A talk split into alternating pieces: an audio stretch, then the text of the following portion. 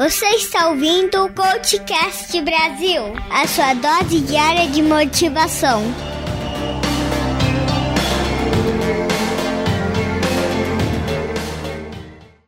Lembram-se do episódio 35, em que disse que um dos maiores desafios nossos seria o controle do tempo? E isso pode ocorrer por várias razões: falta de foco, falta de motivação, irresponsabilização e outras causas. Mas de uma coisa é certeza: a falta de gestão do tempo ou as más decisões de prioridades e, por consequência, descontrole, atraso no que faz e o que não faz, pode nos trazer algum desconforto que pode evoluir para a falta de controle emocional. Você já viu alguém brigando no trânsito? Já viu pessoas discutindo? Já passou por situações de ter um casal amigos discutindo na sua frente? É terrível, não é? Eu também já vi e a gente fica sem reação, pois aquilo vem de surpresa assim, tão de repente. E tudo isso é a falta de controle de emoções, de estresse e acaba afetando a nossa vida como um todo. E o que seria estresse? Ou estresse no nosso português? É um descontrole que é causado geralmente por uma razão externa, em que o nosso organismo ele libera altas doses de adrenalina, fazendo com que a gente fique pronto para ataque ou para fuga. E qualquer nova situação pode gerar estresse, já que nós temos a péssima mania de ter medo do desconhecido.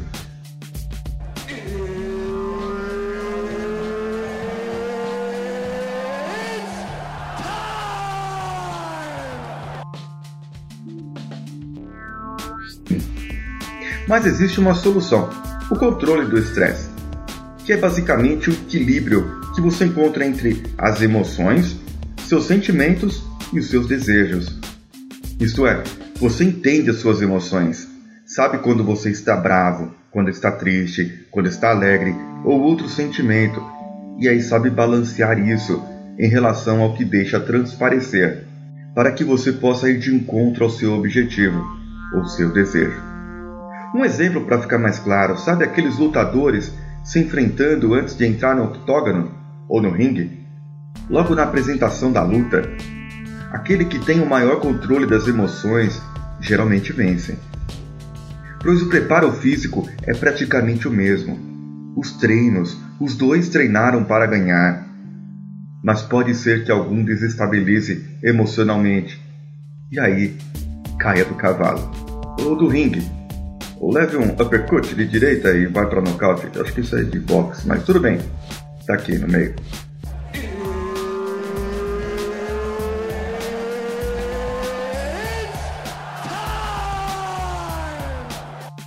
Vale a lembrança que não podemos deixar de eu ter o bem-estar físico lá em cima com 100%, que foi o tópico da semana passada, e eu não controlar o meu estresse ou o meu lado emocional.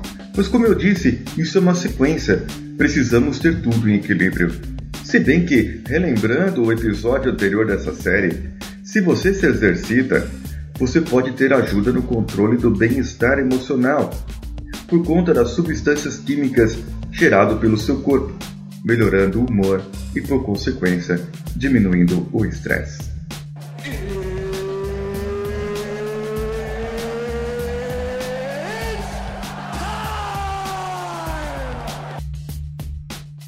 Existem até aqueles que sofrem de estresse crônico, ou seja, têm a doença em si e teria que tratar, e 68% deles têm maior chance de desenvolver outros tipos de doenças, das mais diversas, mas a maioria delas ligadas à saúde do coração, pois é um dos órgãos que sofre mais com estresse.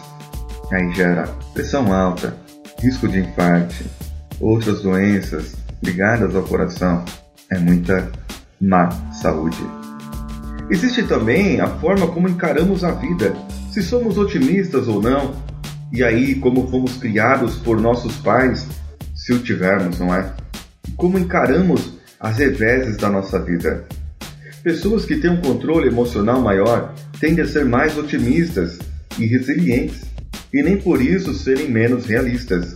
Ou é o contrário? Quem é mais otimista e resiliente possui um controle emocional maior. Ainda iremos abordar a diferença entre realista, otimista e pessimista, mas não hoje.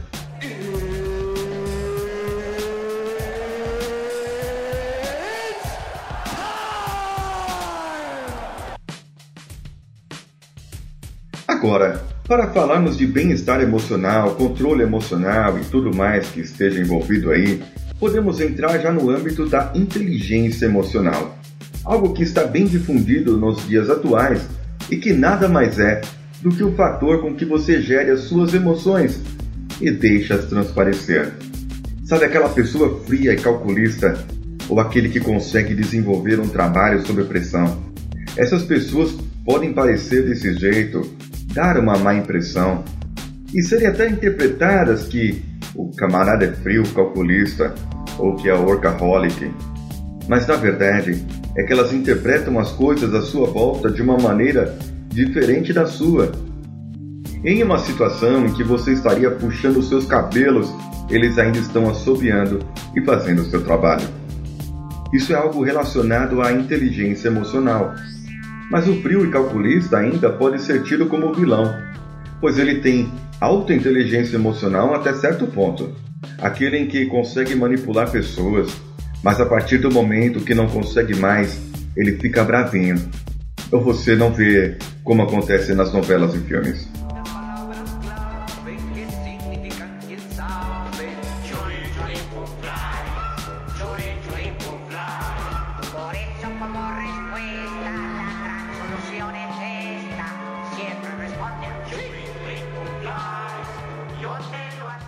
Aí tem aquele melindroso que qualquer coisinha não me toque. Eu não dei bom dia, me olhou feio, então eu vou atazanar você pelo resto do dia. Sim, já sabem que esse é o extremo do não inteligência emocional. Essas pessoas acham que tudo é com elas, que se um pombo cagar na cabeça delas, esquecem que existem milhares de pombos e milhares de pessoas, mas só acontece com elas aquilo. Pode até ser mas um inteligente, do ponto de vista emocional, iria reclamar? Claro que iria, mas aquilo não iria acabar com seu dia, não ia ser algo do tipo o fim do mundo. Como muitos fazem por aí, aqueles textões do Facebook. A mulher posta um videozinho da sua filha, o povo se irrita, manifesta. A pessoa se desculpa, aí o povo se irrita, se manifesta. Sim, aí cheguei num ponto. Algumas pessoas, infelizmente, uma boa parte delas, está ficando intolerante e chata. Isso se deve ao fato de estarmos perdendo a inteligência emocional e por isso ficamos mais teimosos e mais do contra em certos aspectos? Ou só que estamos ficando mais velhos e intolerantes mesmo? Ou está tudo dentro do mesmo balaio? Ah, mas eu tenho que lutar contra o preconceito pelos meus direitos, por isso, por aquilo.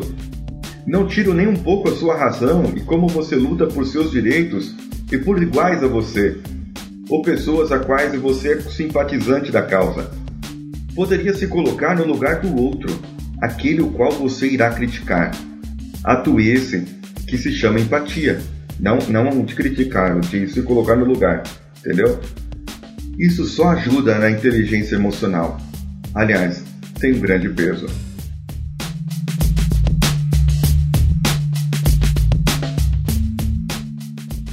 Mas empatia não é se colocar no lugar do outro somente, é estar na pele dele. Mas nunca, nunca você irá sentir o que o outro sente. Ainda não há tecnologia para isso, não que eu saiba. Então, esquece essa de eu sei que você está passando.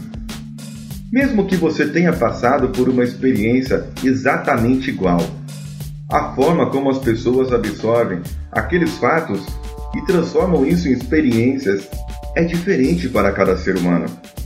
Então, a não ser que você seja como um daqueles personagens da série Sense8 da Netflix, você não saberá o que o outro está passando. E mesmo assim, usando essa série como exemplo, como cada um tem uma habilidade diferente, ele sabe como sair da situação, ajudando o outro. É aí que entra a empatia. Você tem habilidades diferentes do de outras pessoas de um mesmo time, de uma mesma equipe. E se tiver outra coisa que vai somar em sua inteligência emocional, e poderá agregar muito são as habilidades sociais, ou seja, a forma como você interage com as outras pessoas, sejam elas seus conhecidos, amigos, parentes ou colegas de trabalho, ou apenas aquela pessoa que passa na rua e deixa cair algo e você ajuda.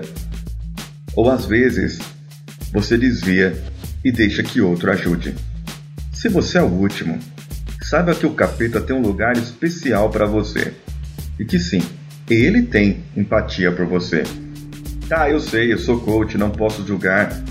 Mas as pessoas julgam, não é? A todo momento. E como você é julgado, quer julgar as outras pessoas também. E aí você dá um conselho baseado em seu julgamento.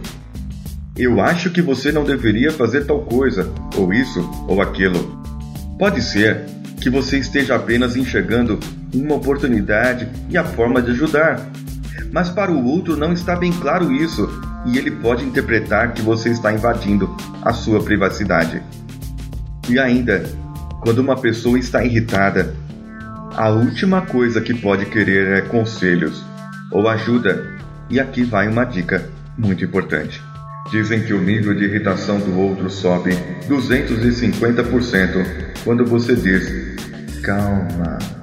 Eu já falei sobre felicidade aqui, mas eu gostaria de falar mais um pouco. Afinal de contas, pode ser impossível ter autocontrole emocional se não é feliz, não parece lógico? Para que sejamos felizes, uma série de coisas deve ser levada em consideração. Ou pensa que é assim fácil, acorda e seja feliz. Se você já tem a série de coisas a ser levada em consideração em alta, claro, você é o feliz. Mas como eu disse, dinheiro não é tudo. E eu posso complementar aqui com uma frase de Anthony Robbins: Sucesso sem felicidade é fracasso. Ou seja, você tem uma puta carreira brilhante.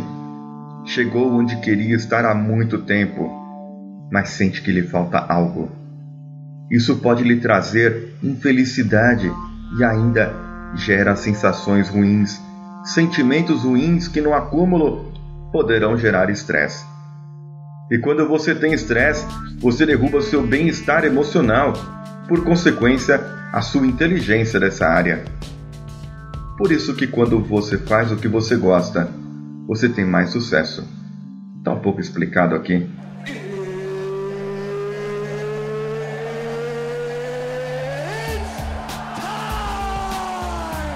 Por último, mas não menos importante, temos a motivação. Aquele camarada que tem uma certa inteligência emocional, ele sabe se automotivar e motivar os outros, pois ele se entende bem como é estar triste ou com raiva e sabe o que gera esses gatilhos em sua vida. Mas aí ele usa isso para trazer algo de benefício para ele. Por várias vezes já fiquei bravo com certas coisas, às vezes muito puto mesmo. Aí eu calcei meu tênis e fui correr. Já que a adrenalina já estava no corpo, por que não queimar gorduras? Aí o corpo gera aquele bem-estar pelo exercício físico, que eu já comentei aqui, a adrenalina diminui, a solução do seu problema pode surgir, e mesmo se não surgir, pelo menos você não bateu em ninguém ou xingou alguém. Que é isso que fazemos, muitas vezes, no momento da raiva, não é? Existem algumas coisas que podemos falar sobre isso. Técnicas para gerenciar estresse. Mas podemos conversar sobre isso amanhã?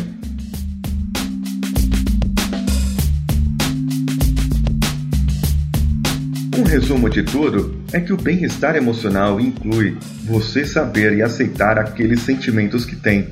Podem ser os seus ou dos outros, e tem a competência de saber gerir emoções e comportamentos positivos de acordo com esses sentimentos, mesmo eles sendo negativos. E aí você administra o estresse.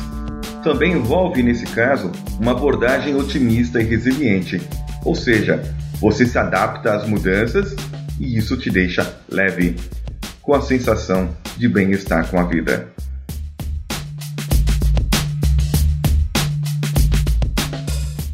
Conversei pela manhã com um coach de outra região, lá do norte do país. Tivemos um papo bem interessante e conversamos sobre nossas ideias e projetos.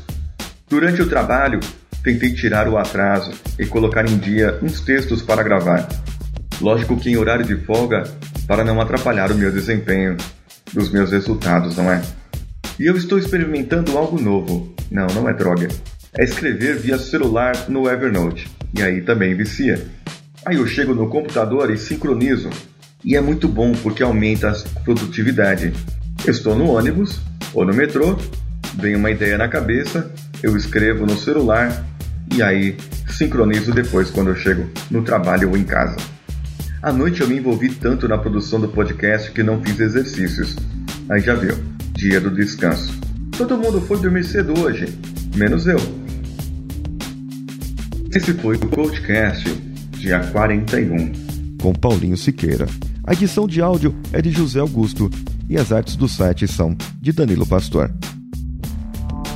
Venha deixar um comentário aqui no post do episódio no site ou pelo nosso e-mail contato@cultcast.com.br. Também entre em contato pela nossa fanpage no Facebook, facebook.com/cultcastbr. Temos algumas fotinhos no Instagram, ainda está meio tímido lá, mas procure por nós, CoachCastBR, ou o Twitter, também CoachCastBR. E duas novidades que nós temos agora. O grupo no Facebook, facebook.com barra groups barra coachcastbr e o grupo no Telegram, aquele aplicativo que é o rival do WhatsApp e é possível você entrar nos grupos via link.